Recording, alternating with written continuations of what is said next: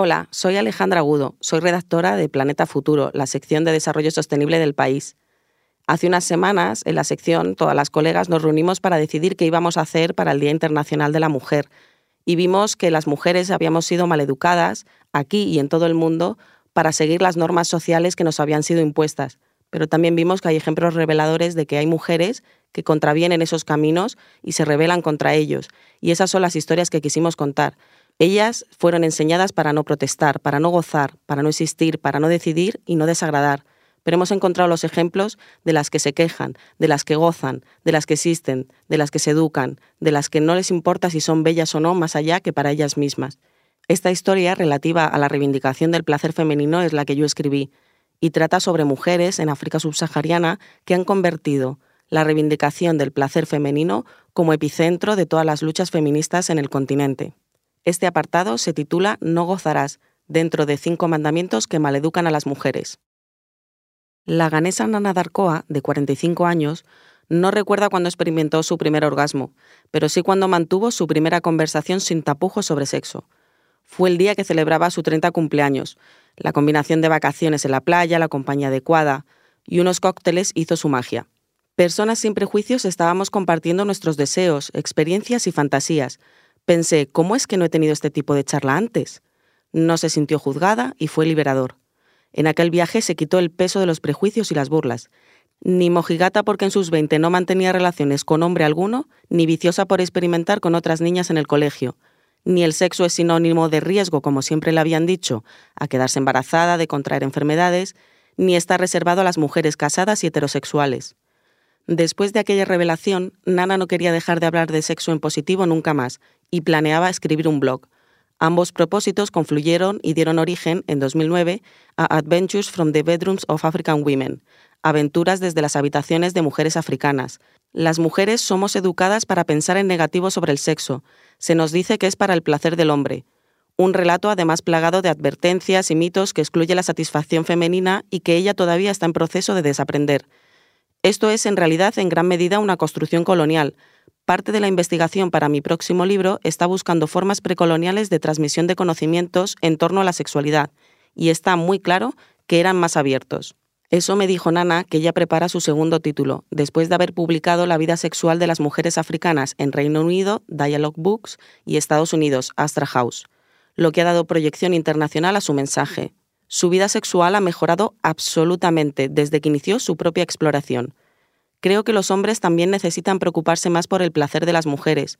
Como sabemos, un montón de mujeres experimentan orgasmos principalmente a través de su clítoris, y si solo se concentran en relaciones de penes y vaginas, muchas no experimentarán ese placer nunca, me dijo.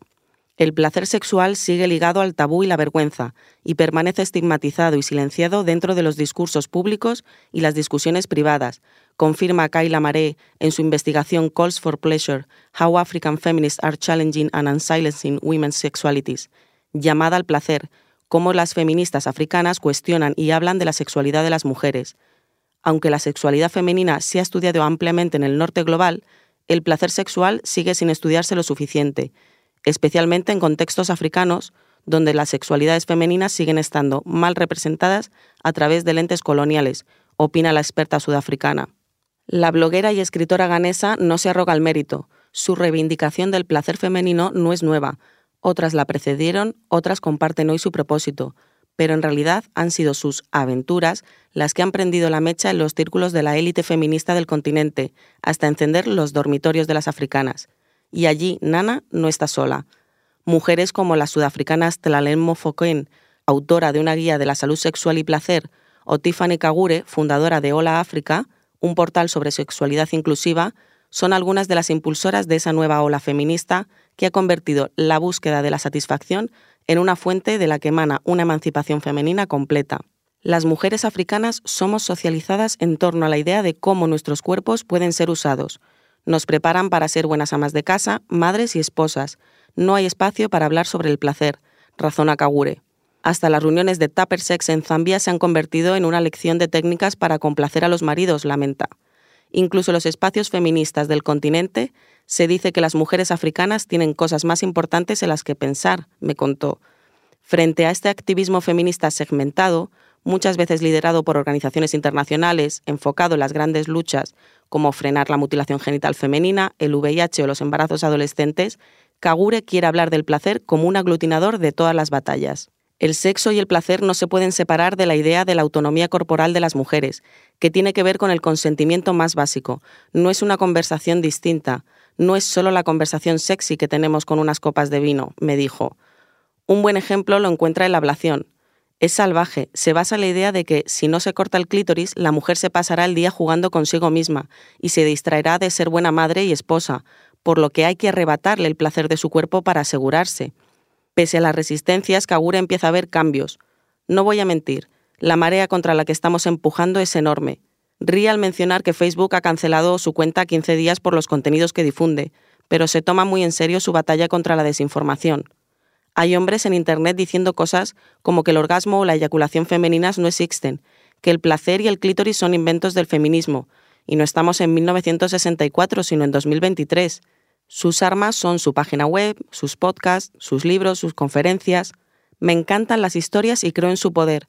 Por eso creé Hola África, para que la gente pudiera contar las suyas, pero contenían muchas incorrecciones, así que empecé a publicar material didáctico, desde cómo actuar en una primera cita a cómo realizar una felación.